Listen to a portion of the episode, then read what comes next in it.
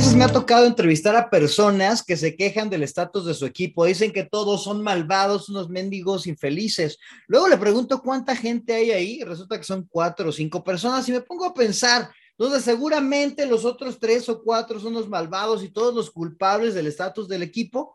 Y así le vuelvo a preguntar a uno y a otro y todos me dicen lo mismo. ¿Qué se necesita para hacer que las personas sean responsables o se hagan responsables del estatus de su equipo? Patrick Lencioni tiene una teoría muy interesante que desmenuzaremos el día de hoy en por qué no y hablaremos del miembro ideal del equipo. Hola, buenos días, tardes, noches o cualquier momento del día en el que nos estés escuchando. Esto es ¿Por qué no? El podcast que busca preguntas a los hechos que te suceden o no te suceden de manera cotidiana y que aporta una serie de consejos finales para superar ese no. Yo soy Héctor Trejo. Y yo soy Diego Sánchez y nosotros somos facilitadores y coaches en procesos de desarrollo organizacional y humano con más de 19 años de experiencia y hoy le hablaremos de por qué no eres el miembro ideal para tu equipo. Y ya hemos hablado varias veces de, de cuestiones de equipo, Trejo, pero Em, siempre a mí, bueno, esta teoría, por lo menos en la que nos estuvimos basando para generar este, este showcito, eh, a mí se me hace muy interesante porque casi todas las teorías de equipo están como que enfocadas a los managers, ¿no? Y te dicen, no, lleva a tu equipo por acá y hazlo por acá. Pero esto de lo que quiero hablar es a ti, tu persona mortal, que eres parte de un equipo y pues tú también tienes responsabilidad de lo que pasa en el mismo, hijo, ¿no? Entonces, pues hoy hablaremos de eso, Trejo, ¿cómo ves? Me parece muy bien, Diego, porque además eh, nadie queremos hacernos responsables de las cagadas que hacemos cuando estamos trabajando en equipo, porque hay, que aceptarlo. Muy, muy pocas personas son aquellas que trabajan de manera solitaria.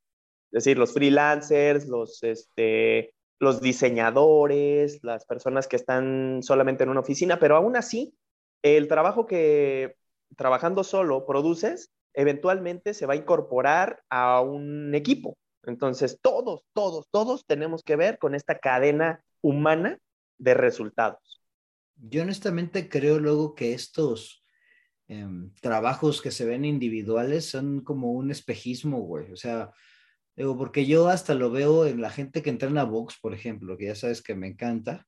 Y luego dicen, no, ese es un deporte individual, mis calzoncillos, güey. O sea, el equipo de Floyd Mayweather o de Pacquiao ronda alrededor de las 20 personas, ¿no? Entre el, sí, claro. nutriólogo y el masajista y el, que el promotor, o sea, bastante banda tiene que ver con lo que luego parece una tarea en solitario.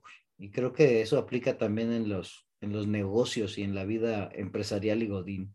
Sí, ¿no? Y, tienes razón, que muchas veces el lucimiento individual o de, de, una persona es gracias al trabajo de mucha gente que estuvo detrás de ese, de ese lucimiento individual, ¿no? Y pues como lo acabas de mencionar. Un ejemplo muy claro es el box, que se luce una persona, que es el que pelea, pero al final pues, mucha gente estuvo involucrada en el triunfo de esa persona, porque no he conocido a un solo boxeador que por sí mismo se haya entrenado, que por sí mismo se haya puesto a, a promoverse, que por sí mismo haya cerrado los contratos en Las Vegas, es decir, necesitas de un equipo en todos los sentidos.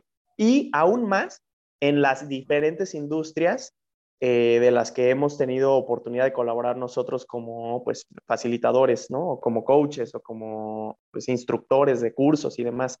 Todos, eventualmente, tenemos que trabajar con más gente. Y cuando no nos asumimos parte de ese equipo, es cuando eh, pues la calabaceamos, ¿no? Y también las otras personas que son parte del equipo van a tener una mala impresión de nosotros si no nos queremos hacer responsables, entonces, ay, es que la otra persona es así, y es que la otra persona es así, y es que la otra persona no hace. Ajá, pero ¿y tú qué? ¿Tú qué, mi compadre? Y creo que vale la pena hacer como que el, el marco de referencia, el, el, de que aquí ahora sí no se nos ocurrieron nada más los por qué no a nosotros, sino que ahorita estamos basándonos en una teoría de Patrick Lencioni que se llama el miembro ideal de tu equipo. yo en lo personal soy hiper mega fan del tipo, o sea, oigo sus podcasts, he leído todos los libros, lo bueno. Lencioni, si me, si me escuchas, mándame un saludo, pero... Eh, y bueno, y tú, Trejo, también ahí te gusta de ahí, este, también usas la teoría de las disfunciones y demás. Entonces, eh, ah, y, lo, y lo te estás utilizando porque es algo como que muy práctico, ¿no? Y, sí, a mí, a mí Lencioni me parece un tipo muy aterrizado y una persona que, cuyas ideas, cuyos modelos son muy, muy aterrizables, muy aplicables a la vida organizacional, ¿no? A la vida godín, a los problemas este, cotidianos que en toda empresa de cualquier tamaño se vive, porque sí.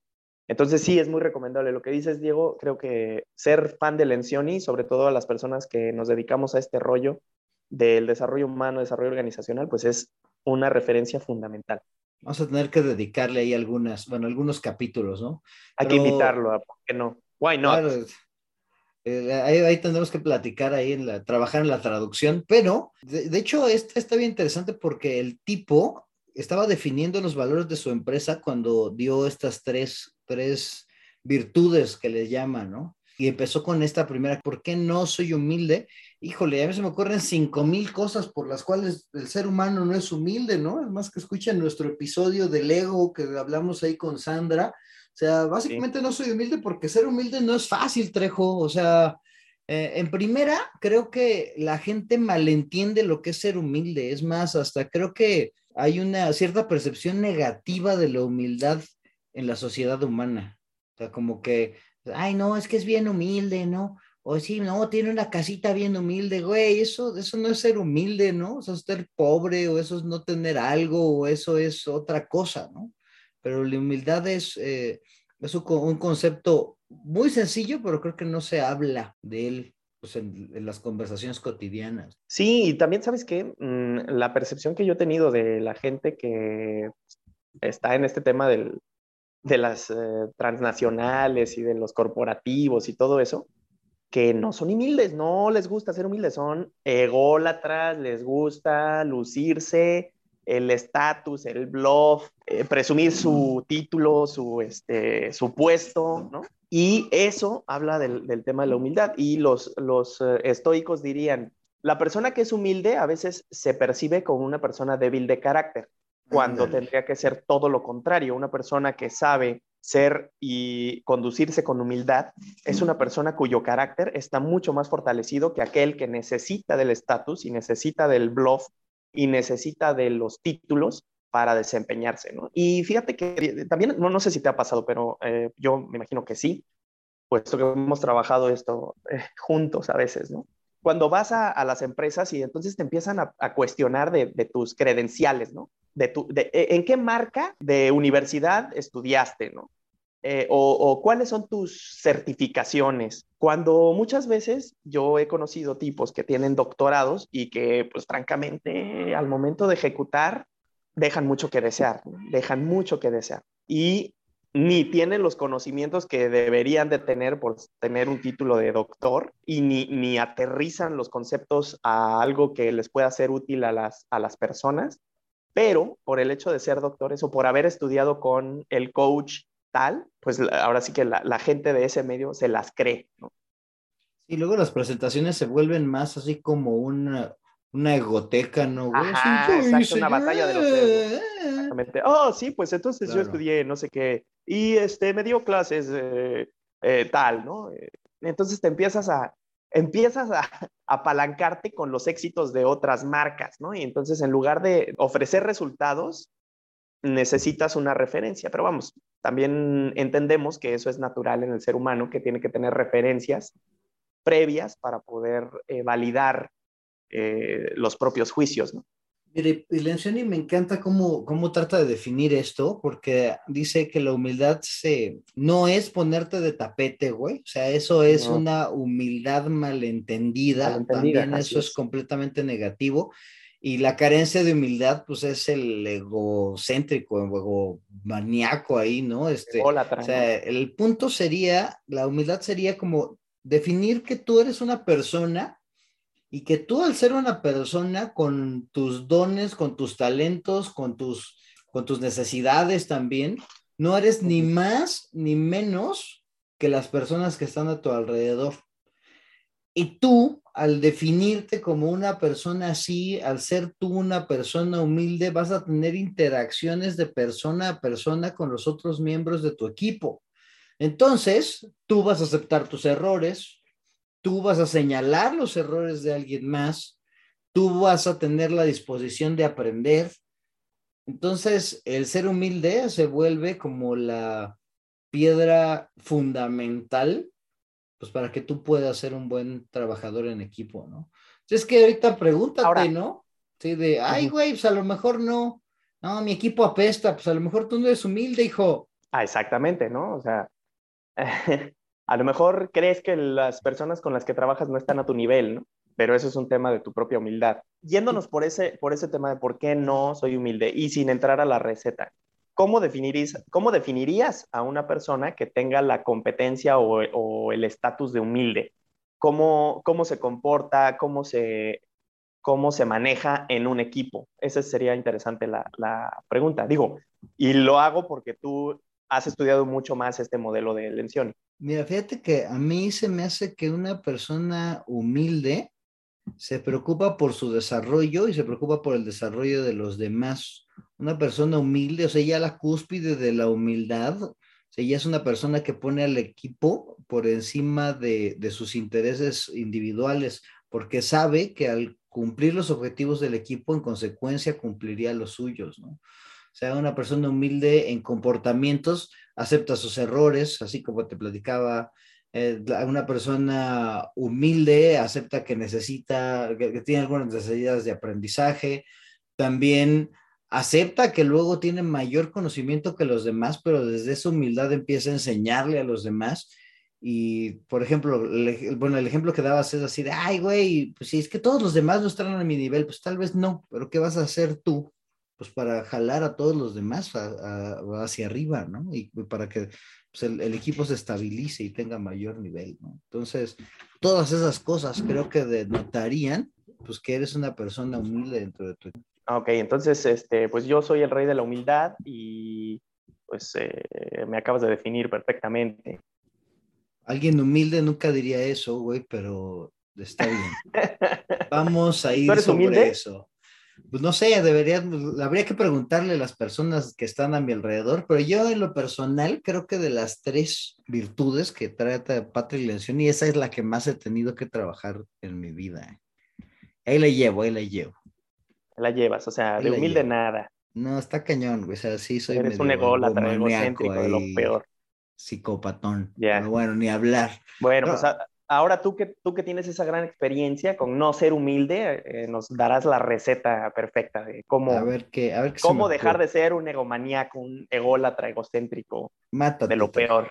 El segundo, ¿por qué no? Es porque no tengo hambre. Esa es la segunda, digamos, categoría que Lencioni maneja en su modelo, ¿no? Pero ¿qué es esto de, de, no tener hambre? No, no habla de los gorditos, ¿no? Los que no, así de a huevo, así de yo tengo chingo de Tengo mucha hambre. No, no, no, no es esa hambre. Estamos hablando de otro tipo de hambre, gordo. y fíjate que cuando tradujeron el libro al español, no lo tradujeron como hambre, lo tradujeron como ambición y creo que se queda un poco corta la ambición, porque lo que él se refiere al hambre es que lo sientes en el cuerpo, ¿no? O sea, lo sientes ya a nivel, a nivel sistémico tuyo, físico, ¿no? Así de, ah, necesito más, ¿no? Y, y, pues digamos que sí es una ambición, pero como que más profunda y más arraigada en el ser. Lo que está interesante es que al igual que la humildad, güey, la ambición está también eh, maldecida, ¿no? O sea, como que trae ahí una mala etiqueta, ¿no? Si te digo, oye, Trejo, tú eres un ambicioso, luego la gente dice, no, ah, es que Trejo es un ambicioso, y los demás van a decir, ah, maldito sea, es un infeliz, no se preocupa por la gente, y se imaginan a Rico MacPato, ¿no? Ahí, este, nadando entre monedas, pero, pues, la ambición es algo chido, ¿no, güey? A, a eso yo se le atribuiría una falsa, nuevamente, una falsa humildad, ¿no? Los valores católicos y, latinoamericanos han sido por, pues ahora sí que por tradición, el hecho de no ambicionar, ¿no? El ambicionar es malo. Y los valores, pues anglosajones de toda esta corriente más protestante es al revés. O sea, si, tienes ambición, si, si quieres eh, seguir avanzando y progresando, entonces pues adelante, ¿no? Estás bien vistos a los ojos de Dios y en la parte católica es lo contrario, los pobres son los que se van a ganar el cielo, entonces no ambiciones. Pero bueno, ya nos estamos metiendo también en, otro, en, otros, en otros enjuagues que no, que no tocan.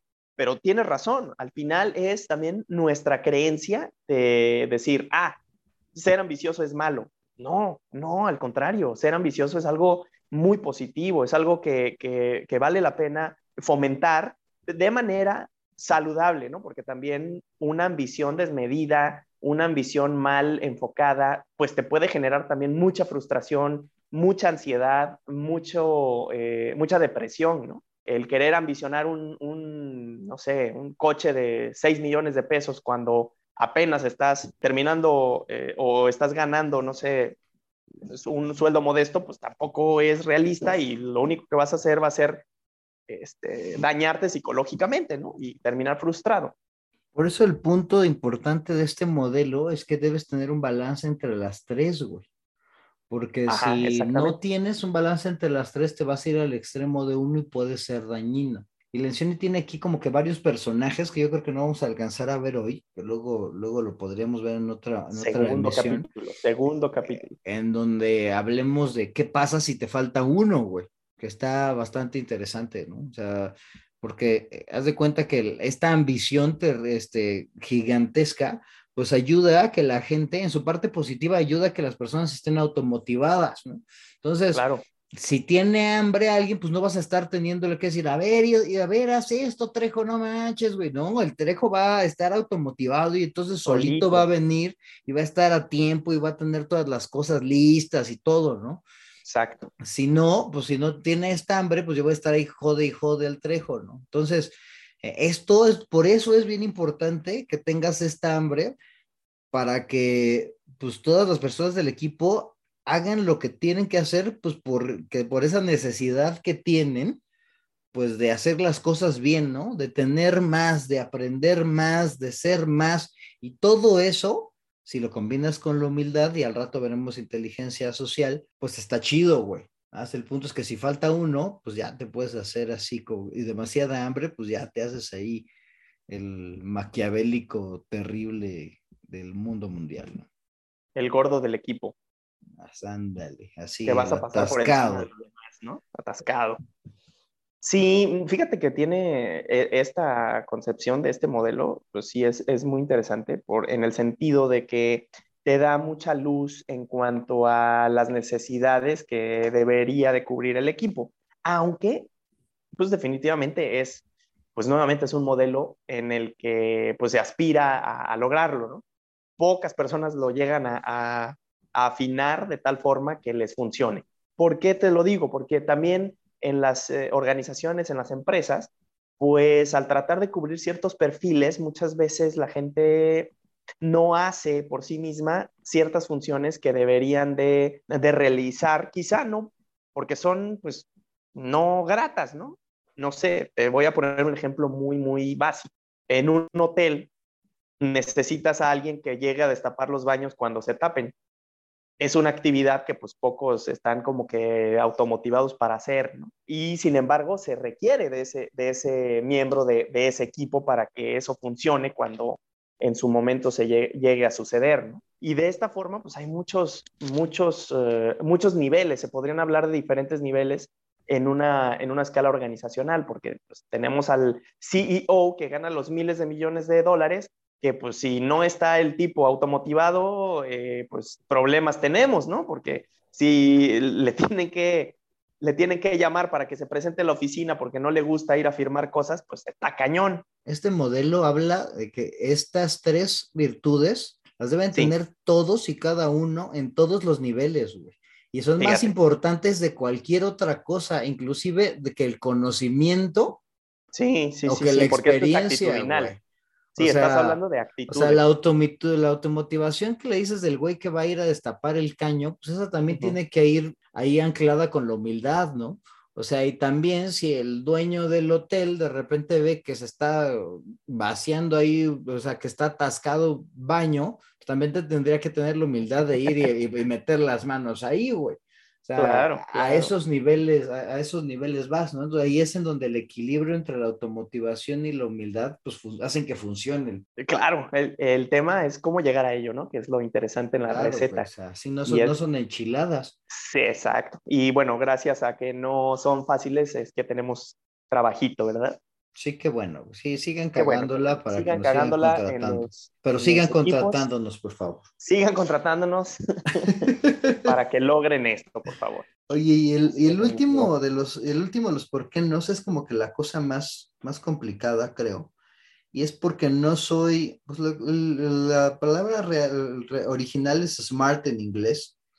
Luego lo traducimos como no soy inteligente o listo pero se refiere a que no soy, eh, no tengo inteligencia social. O sea, este güey se manchó, güey, así poniendo una virtud en la cual definía todo, ¿no? O sea, porque es la persona que tiene empatía, que se comunica chido, que sabe cuáles son las consecuencias de sus acciones en los demás, cuáles son las consecuencias de los demás en su vida. Vaya, ¿no? O sea, que se relaciona chido. Ah, es el que habla bonito, el que te cae bien, el que sabe cómo caerle bien a la banda entonces, pues claro que esta creo que es la más evidente, ¿no? De las, de, que si la tienes, pues te puedes relacionar o convivir bien con tu equipo, ¿no? Sí, desde luego. Pero pues también esta parte de el ser inteligente, ¿no? Es complicado, es complicado porque son inteligencias en diferentes niveles. Además tienes, según esto, hasta ocho tipos de inteligencias. Así es, sí. Este y hay trabajos que se, que se ocupa más de una que de otra y si no tienes bien desarrollada una, entonces eh, pues la puedes llegar a cagar en, en, el desempeño de tu función. Fíjate que yo aquí, o sea, entendiendo el modelo de este señor, habla básicamente de las inteligencias sociales, ¿no? O sea, yo te lo traduciría como inteligencia emocional más habilidades inter, interpersonales. O sea, estas son las que el güey dice que con estas ya la hiciste, o sea, que, tienes que tener estas más las otras, más las otras dos virtudes para hacerlo. Pero está cañón, ¿no? O sea, dice porque dicen, ah, pues no necesitas tener conocimiento, no necesitas ser el más diestro en algún tema y la madre, o sea, no necesitas las otras inteligencias tal vez, pero está así, porque pues te vas a relacionar con los demás.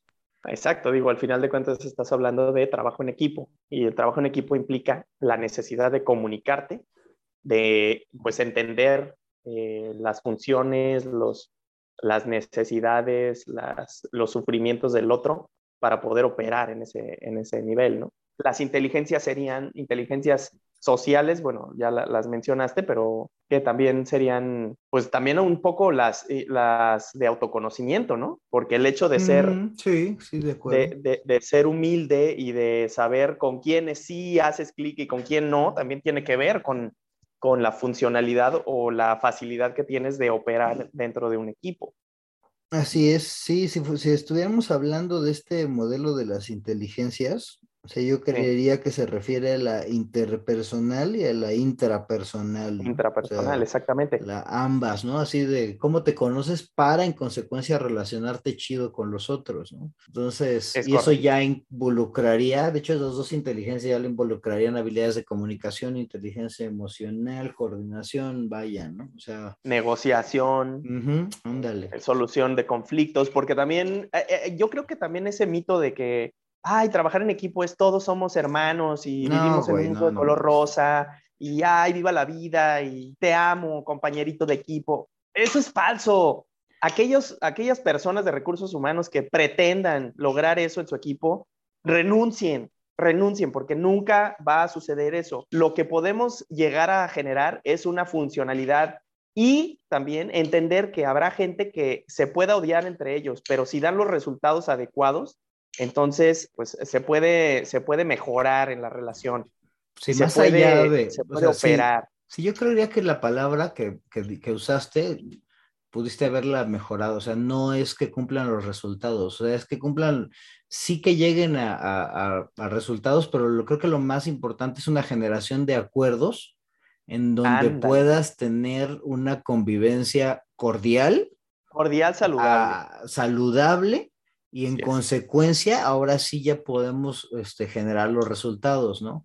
Pero gran parte tiene que, ver con cordialidad y tolerancia, ¿no? No es sí, que es parte del otro, todos estemos kumbaya, ¿no? Kumbaya, eh, que luego piensa que vas a hacer un team building que todo el mundo va a salir, sí, saludo secreto, todos, te amo. Te amo, compañerito de equipo. Pues no, no es así.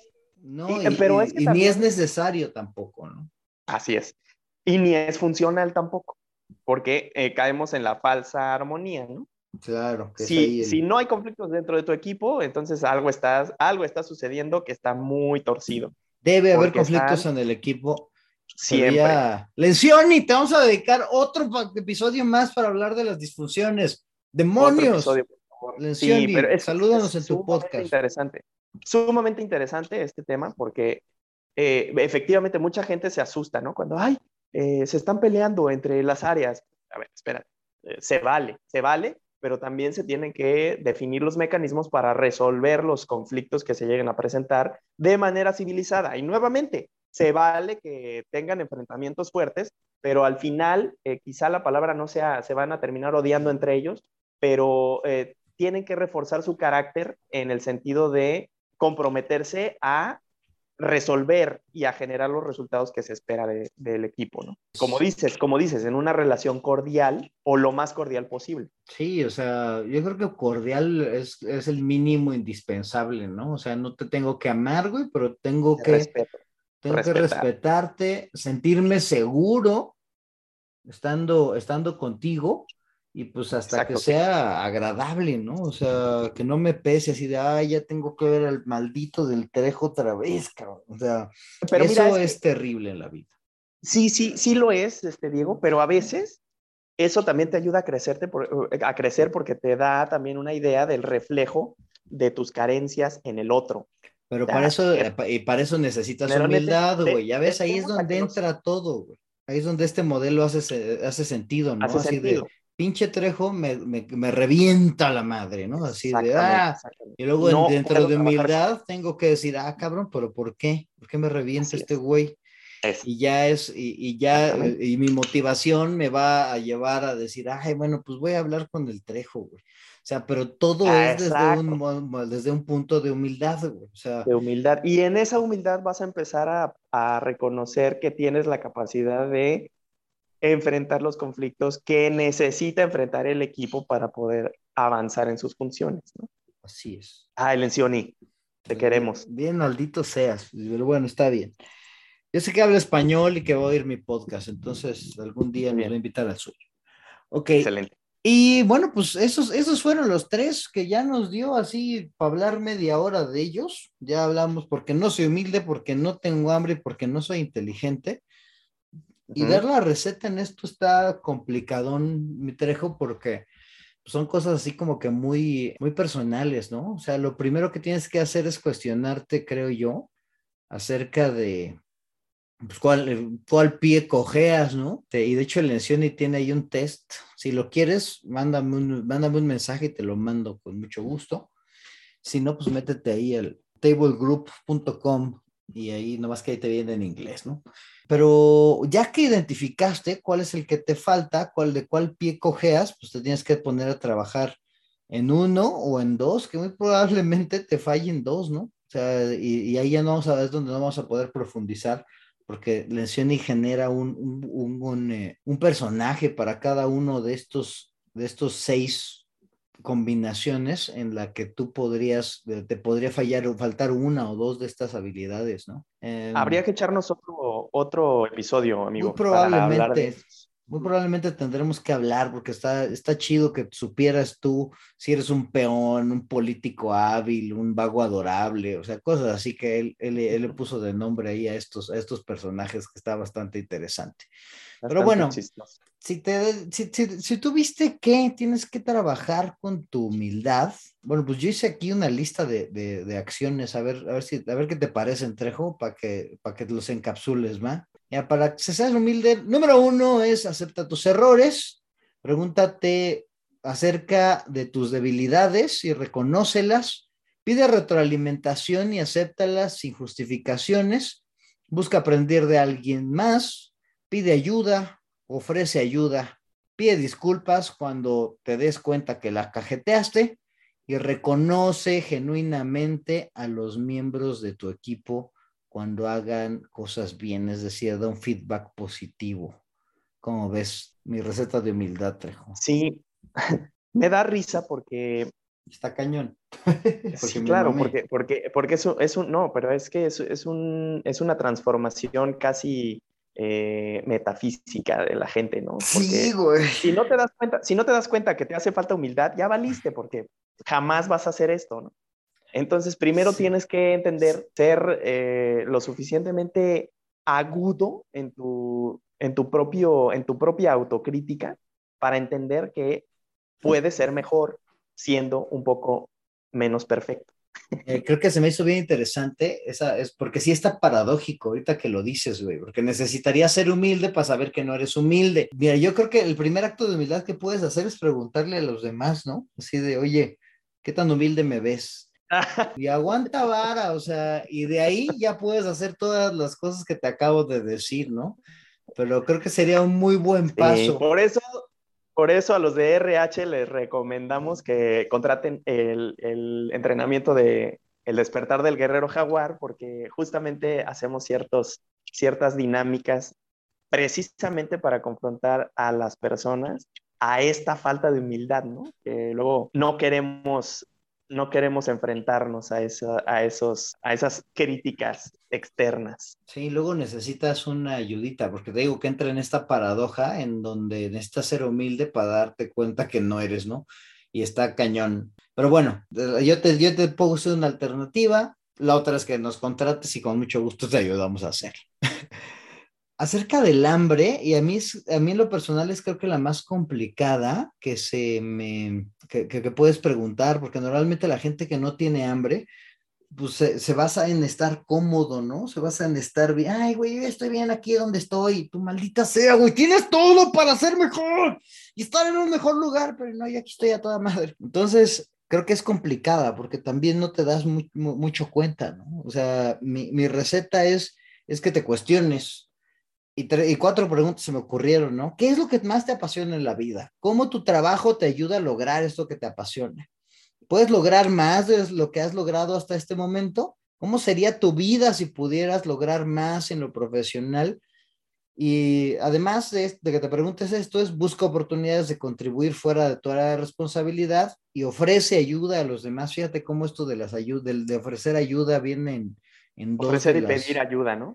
Sí, y esto creo que ayuda en, todas, las, todas las virtudes, claro. Y esto es lo que, lo que se me ocurrió a mí para trabajar el hambre, que pues no está tan sencillito, ¿no? Porque tiene que ver pues más con, con tus motivadores, que esos no son tan fáciles de, de cuestionar. Correcto. Y el último, porque no soy listo, porque no soy inteligente en lo social. Y, y, fíjate que darte cuenta de eso cuesta, ¿no? No he escuchado a nadie que diga, no, pues es que yo soy, yo soy pendejo, ¿no? Ah, pero es que está, está, bien bueno, este, güey. sí, sí, sí. O sea, socialmente hablando, quizá muchos podamos identificar a aquel, a, aquel que es socialmente pendejo, ¿no? Pero eh, darnos cuenta que si no te das cuenta que no hay, ¿cómo, ¿cómo, dice ese dicho? Si en el cuarto no te das cuenta que quién es el pendejo, quizá el pendejo seas tú. Eso, es, eso está fabuloso. O sea, pero mira, ahí te va, güey. Mira, mira, amigo, escucha, si en algún momento alguien se enoja contigo y no sabe por qué, no sabes, tú no sabes por qué, muy probablemente no seas tan inteligente en lo social, güey. Claro. a ver cómo estuvo esa otra vez. es que me pasaba a mí, mi hermanita que amo tanto, eh, tiene una, creo que este es su, su, su área de oportunidad de trabajar, porque siempre es así de, ay, es que no sé por qué se enojaron conmigo pues es que le dijiste gorda. Y ella, ¿por qué? Pues, ¿y qué tiene? Pues está gorda. yo, pero sí, pero eso no se le dice a la gente, ¿no? Entonces, de repente, y te digo, o sea, es lo que he visto, si de repente alguien se molesta contigo, te deja de hablar o alguien se distancia de ti, muy probablemente es porque hiciste algo y no te diste cuenta. Y eso, en consecuencia, creo que habla de que esta, esta, esta inteligencia social es algo que podrías mejorar entre varias cosas, ¿no? Pero bueno, ahí está. Si alguna vez te pasó algo así, muy probablemente esta sea la cosa que tienes que preguntarte.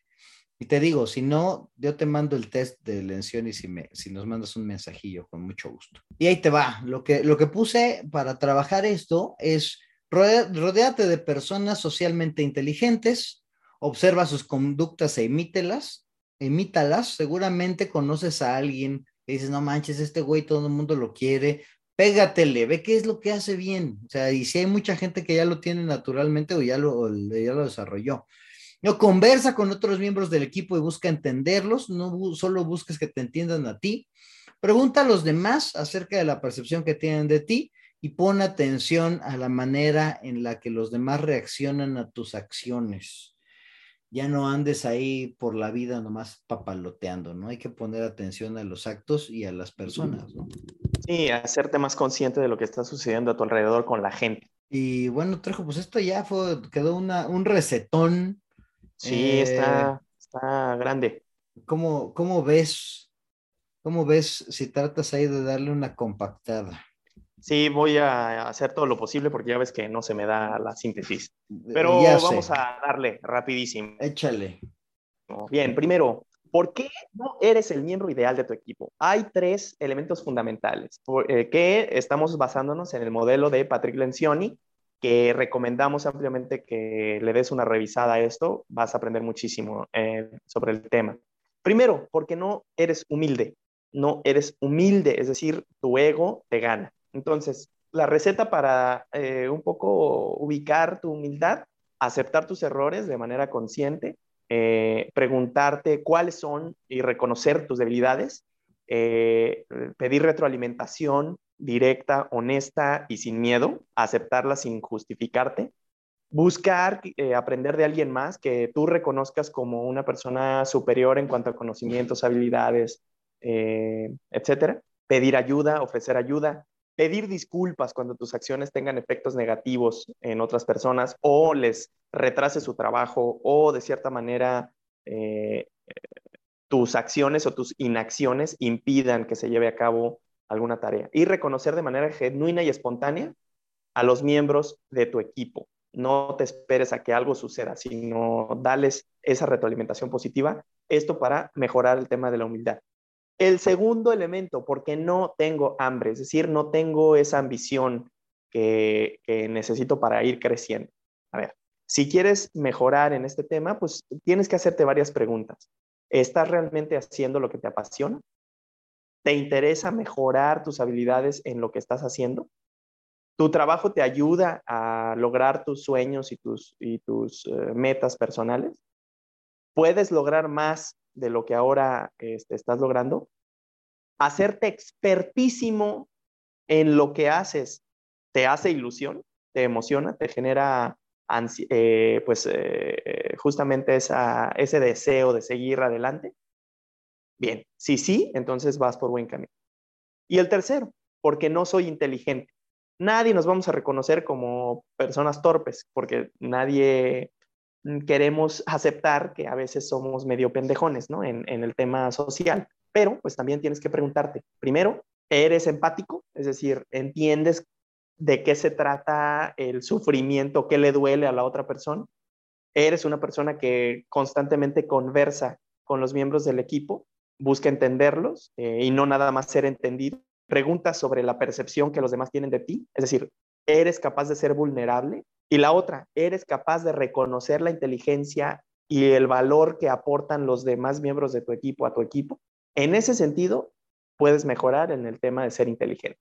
Si no lo tienes, importante trabajar sobre la mejora de la conciencia personal y de las habilidades sociales que tienes. Negociación, resolución de conflictos, comunicación efectiva, retroalimentación efectiva, cómo llevar conversaciones eh, puntuales y efectivas, etc. Y esto sería en, general los tres elementos, o cómo le llamarías, Diego, a, estas tres grandes habilidades que propone este Patrick Lencioni. Lencioni les llama virtudes.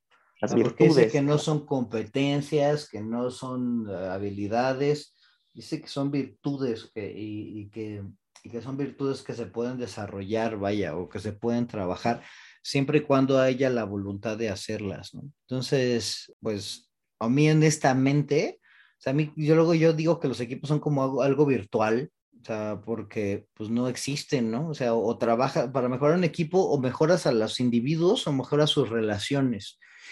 Y pues si tú crees que tu equipo necesita mejorar, pues el primer paso es mejorar tú y lo ideal sería hacerte el miembro ideal de tu equipo, para en consecuencia, pues subir el nivel del mismo, ¿no? O sea, responsabilízate, o sea, no es así de, ay, no, ojalá mi equipo fuera mejor. Tú puedes hacer que tu equipo sea mejor con el hecho de mejorarte a ti. Fíjate que esa es la, la mm, un poco la paradoja, ¿no? Cuando mejoras al individuo, tiendes a mejorar a la sociedad, pero no hay sociedad que mejore sin la mejora de sus individuos.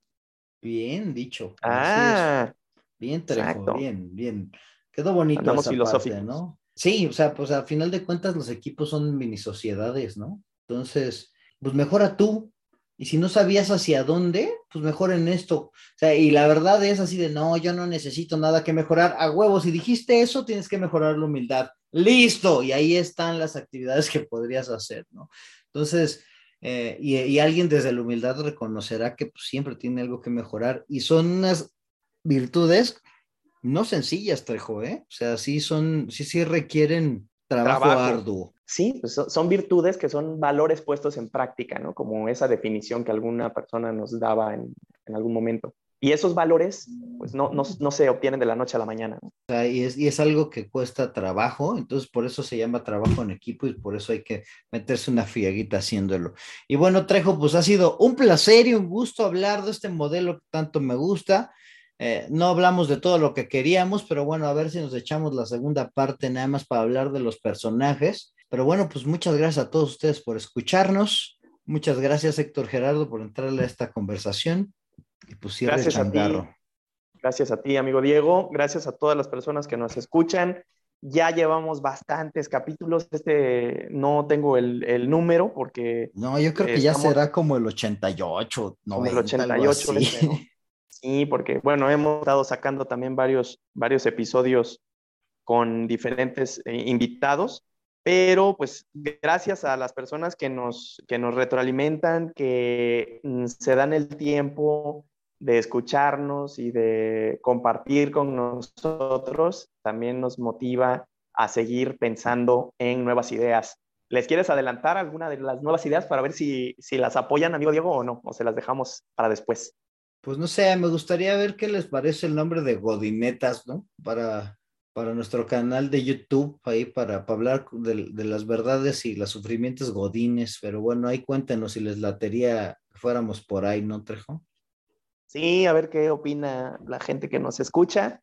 Eh, nos encantaría recibir sus opiniones de toda la gente que, que nos tiene la paciencia y nos ayuda a, a seguir haciendo estas locuras. Por amor al arte. Por amor al arte. Muy bien. Y pues muchas gracias a todos. Adiós.